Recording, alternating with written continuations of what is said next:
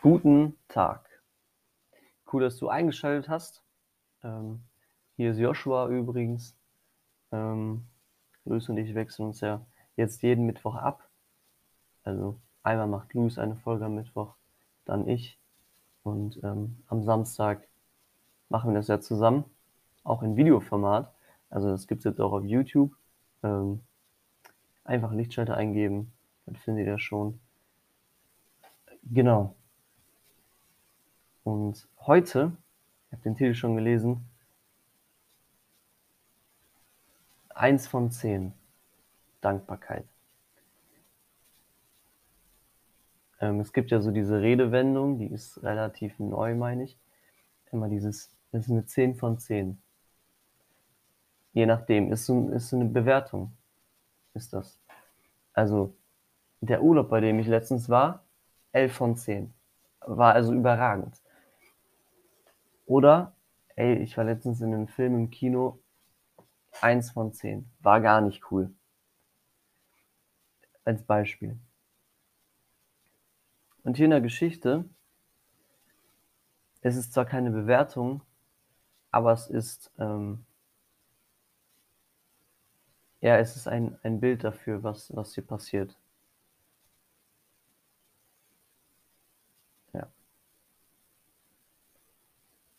Ähm, wir finden diesen Text im Lukas-Evangelium, im Kapitel 17 von Vers 11 bis 19. Und ja, wir steigen da rein. Ich werde es vorlesen und dann machen wir uns darüber Gedanken, was uns dieser Text sagen möchte. Was Jesus uns zu sagen hat. Genau. Okay. Und es geschah, als er nach Jerusalem reiste, dass er mitten durch eine Gegend zwischen Samaria und Galiläa ging. Und als er in ein Dorf einzog, begegneten ihm zehn aussätzige Männer, die von fern standen. Und sie erhoben ihre Stimme und sprachen, Jesus, Meister, erbarme dich unser. Und als er sie sah, sprach er zu ihnen, geht hin und zeigt euch den Priestern. Und es geschah, während sie hingingen, wurden sie gereinigt. Einer aber von ihnen kehrte zurück, als er sah, dass er geheilt war und verherrlichte Gott mit lauter Stimme, und er fiel aufs Angesicht zu seinen Füßen und dankte ihm. Und das war ein Samariter. Jesus aber antwortete und sprach, sind nicht zehn gereinigt worden? Wo sind die neun? Haben, haben sich sonst keine gefunden, die zurückkehrten, um Gott Ehre zu geben, außer diesem Fremdling? Und er sprach zu ihm, Steh auf und geh hin. Dein Glaube hat dich gerettet. Eine ganz kurze Geschichte, die hier erzählt wird. Jesus ist auf dem Weg nach Jerusalem und er muss mittendurch Samaria und Galiläa, zwei umliegende Orte. Ja, und dann muss er halt durch so ein Dorf. Oder zieht er ein, vielleicht hat er da übernachtet, wissen wir nicht. Und als er da hingeht, in dieses eine Dorf, wo wir den Namen nicht wissen, begegnen ihn zehn Männer. Stimmt nicht ganz, weil es sind zehn aussätzige Männer. Das ähm, ist wichtig zu wissen, weil wenn es Aussätzige waren zu der Zeit, war es nicht einfach. Wir lesen ja auch hier, dass sie fern, fern standen von Jesus. Sie waren nicht nah dran. Von fern rufen sie aber zu Jesus und erkennen ihn und sagen, Jesus Meister, erbarme dich unser. Hab Erbarmen mit uns, weil wir sind erbärmlich. die Aussätzigen zu der Zeit wurden halt verstoßen. Die durften nicht direkt in die Stadt und wenn, ähm, mussten die halt die ganze Zeit rufen, unrein, unrein, damit, also es war quasi, die hm, waren ein, eine wandelnde Alarmglocke, wenn sie in die Stadt gehen wollten, um Essen zu holen oder wie auch immer. Damit alle wüssten, okay, jetzt kommt hier ein Unreiner und wir müssen weg. Weil mit denen will ich nicht abhängen. So, das wäre der Status von einem Aussätzigen. Alleine. Unter anderen Aussätzigen nur, ne, wie diese zehn Männer, die nur sich gegenseitig hatten, also eine erbärmliche Truppe. Irgendwie. Was sie ja erkannt haben, oder wie, das ist ja das, wie sie sich selbst einschätzten, weil sie gehen zu Jesus und sagen, erbarme dich unser. Das heißt, sie denken, ich bin erbärmlich und ich brauche jemanden, der sich meiner erbarmt.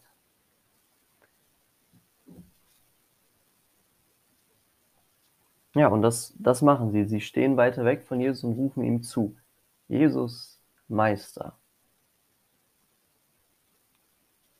Sie nennen ihn Meister. Ähm, in unserer letzten Podcast-Folge, wo, wo ich mit Luis dann war, hatten wir auch eine Geschichte über einen, über einen Aussätzigen. Ich weiß nicht, ob das die letzte oder davor die Folge sogar war. Und da war es so, dass Jesus diese, diesen Aussätzigen sogar anrührt, anfasst. Und vielleicht haben diese Aussätzigen davon mitbekommen. Generell war ja, es war richtig viel los zu der Zeit. Jeder wusste, ey, da läuft ein Jesus rum und der heilt Leute. Und diese Aussätzigen, diese zehn Männer haben wahrscheinlich davon gehört. Und dann sehen die diesen Jesus in diese Stadt kommen und was sie machen ist, sie schreien zu ihm. Erbarme dich unser. Und sie nennen ihn Meister.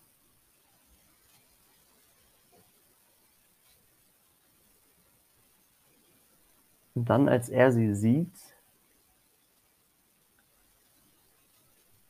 sagt er zu ihnen, geht hin und zeigt euch den Priestern.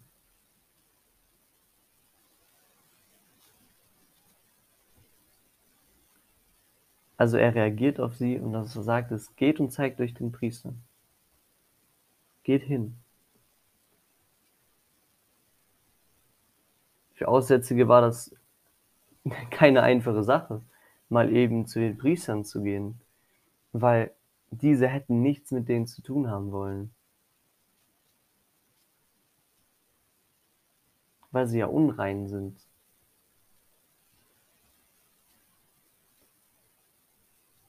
Und da war dann das Vertrauen und der Glauben bei ihnen gefragt.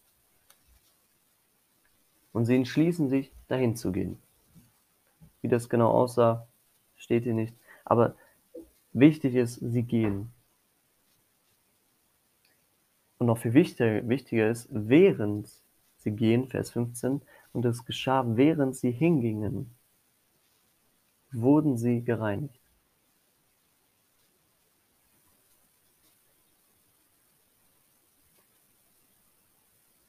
Erstmal, diese Aussätzigen, die haben nur, Jesus hat nur gesagt, geht hin zu den Priestern. Und was sie tun, ist dieses blinde Vertrauen. Alles klar, wenn Jesus das sagt, dann machen wir das. Weil der wird uns nicht anlügen, weil wir haben so viel von ihm gehört. Lass uns das tun. Und sie gehen los. Und während sie auf dem Weg sind, dahin, das zu tun, merken sie auf einmal, ey, wir sind rein geworden auf dem Weg dahin. Das ist richtig cool.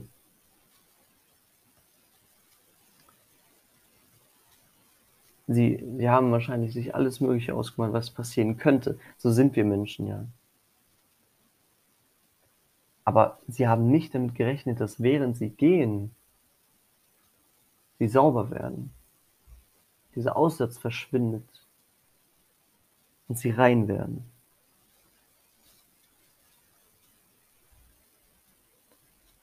Und dann, und dann passiert, einer aber von ihnen kehrte zurück, als er sah, dass er geheilt war, und verherrlichte Gott mit lauter Stimme, und er fiel aufs Angesicht zu seinen Füßen und dankte ihm. Also da ist einer von diesen zehn, ne? ein, einer von zehn, eins von zehn, Und der merkt, ey, ich bin, ich bin rein geworden. Und nur er entschließt sich dazu, zurückzurennen. Weil er gecheckt hat, wer ihn hier gereinigt hat.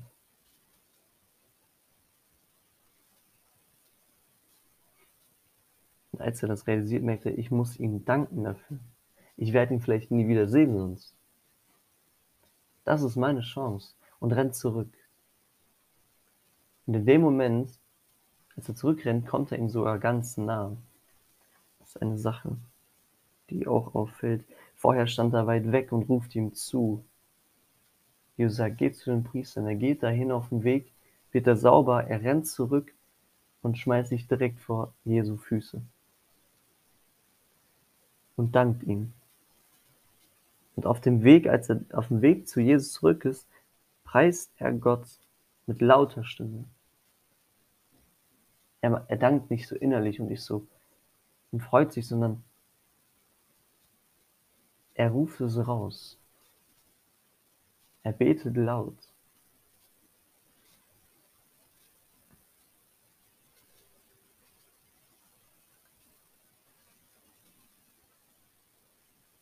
Und dann fällt er vor Jesus nieder auf seine Füße vor seine Füße und dankt ihm. Und dann kommt dieser Nebenvers. Und es war ein Samariter.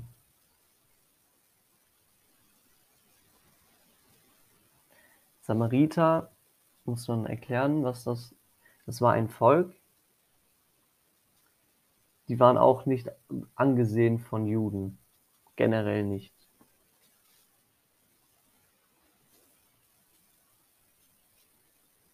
Also er war aussätzlich, das war schon eine Sache bei ihm.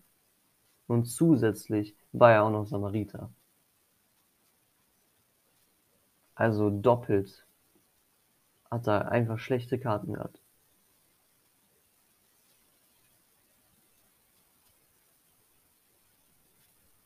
Und dennoch macht er so etwas so Gutes. Er ist dankbar. Da sind wir bei dem Thema. Und diese Reaktion, sind nicht zehn gereinigt worden? Wo sind die neun? Haben sich sonst keine gefunden, die zurückkehrten, um Gott Ehre zu geben, außer diesem Fremdling? Und er sprach zu ihm, steh auf und geh hin, dein Glaube hat dich gerettet.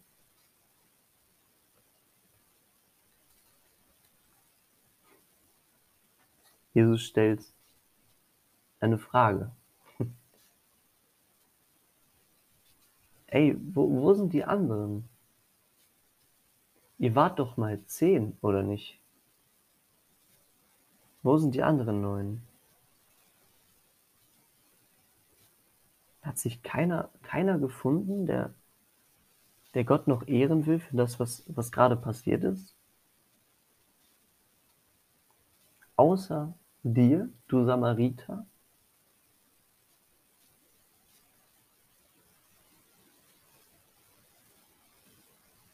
Wir wissen nicht, warum die anderen nicht zurückgegangen sind. Das sind nur Mutmaßungen, die man stellen kann. Und die werde ich nicht machen, weil das bringt recht wenig, weil man es nicht weiß. Es ist auch, darauf wird auch gar kein Fokus gelegt. Der Fokus ist vielmehr, der Samariter kehrte zurück. Darum geht's. Der eine, der zurückkam, und es ist nur einer von zehn. Eine Statistik. Einer von zehn dankt Gott für das, was er tut. Jesus, Gott hat alle geheilt. Alle zehn. Alle zehn wurden gereinigt. Aber nur einer von denen kehrte zurück und dankte ihm und pries Gott. Und jetzt kommt halt die Anwendung. Ne? Wer bist du? Bist du der eine von zehn? Oder wenn du drüber nachdenkst, erwischst du dich viel mehr bei den anderen neun?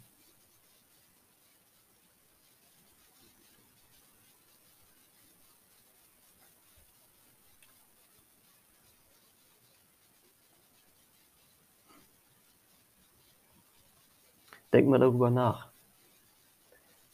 Wie viele Gebetsanliegen oder da, wofür du mal gebetet hast, ist schon in oder hat Gott gehört und dir geschenkt und wie oft hast du ihm dann dafür gepriesen und gedankt?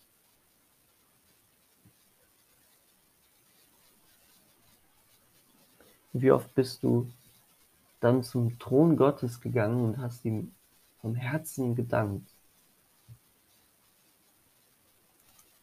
noch auf dem Weg zu den Priestern.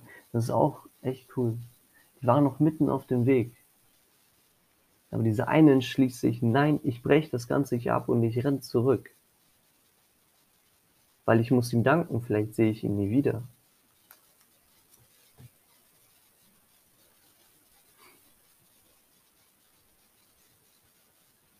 Dankbarkeit ist etwas sehr Wichtiges. Gott will, dass wir dankbar sind.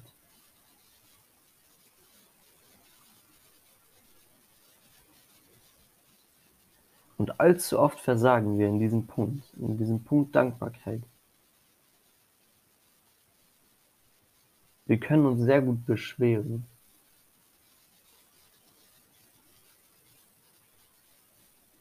Aber noch viel mehr sollten wir dankbar sein für die Dinge, die Gott tut. Und wenn wir es bemerken, sollten wir sofort zurückrennen.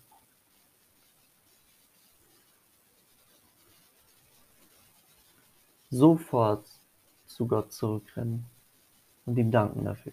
Alles abbrechen, alles niederlegen und sagen, ich will Gott erstmal dafür danken, dass er dies und jenes für mich gemacht hat. Oder dass dies und jenes gerade ähm, oder dass er dieses Gebet erhört hat.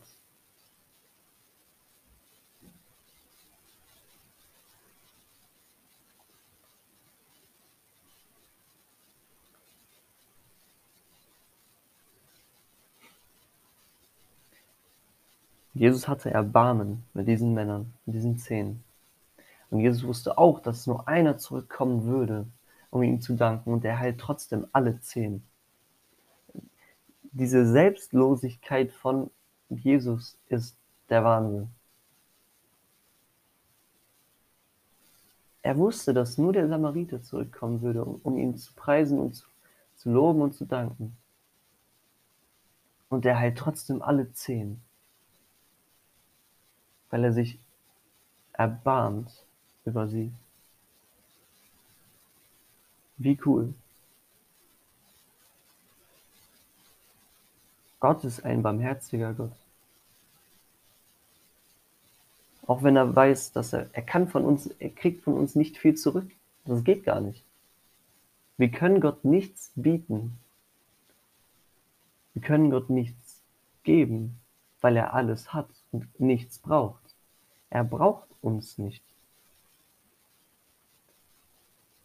Das Einzige, was man irgendwie tun kann, ist ihm loben und danken.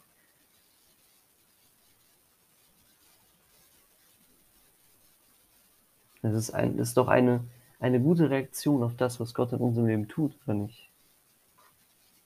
Ihm zu danken für das. Weil wir können ihm ja nichts geben dafür. Weißt du?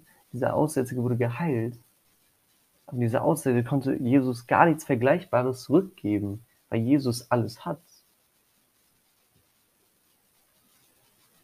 Und das Einzige, was dieser Samariter tun konnte, ist, vor ihm niederzufallen und ihm zu preisen und zu danken.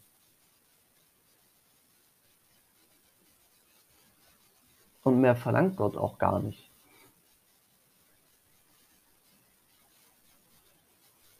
Weil er ja auch alles hat.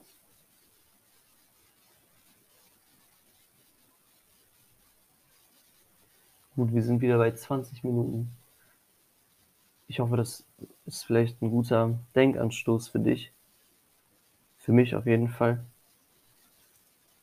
Schreib dir das mal auf. Schreib dir deine Gebetsanliegen auf. Und wenn du merkst, ey, das hat sich, da hat Gott das Gebet erhört, dann rennst du zu ihm und dankst ihm dafür.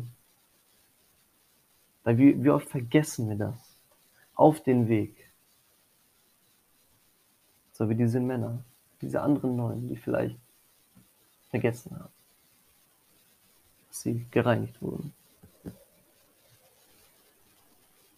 Und einfach weitergeben. Nur der eine, der sich daran erinnert, ey, da war, da war jemand. Rennt zurück. Gut, das war's. Wir ähm, hören uns am Samstag wieder. Samstag kommt eine neue Folge mit Luis. Wir gehen dann das Markus-Evangelium weiter durch. Genau. Und folge uns gerne bei Instagram. Ähm, dort siehst du immer, wenn was Neues kommt, was geplant ist, welche Themen kommen und so weiter. Ähm, genau. Dann wünsche ich dir Gottes Segen und wir haben allen Grund, dankbar zu sein. Allein schon, weil wir das Evangelium haben. Die frohe Botschaft. Dass Gott sich unser erbarmt hat und seinen Sohn für uns gegeben hat, damit wir ewig leben können und eine lebendige Hoffnung haben. Das ist richtig cool. Und allein dafür können wir ihm jeden Tag, jede Sekunde danken und froh sein darüber. Dann bis bald.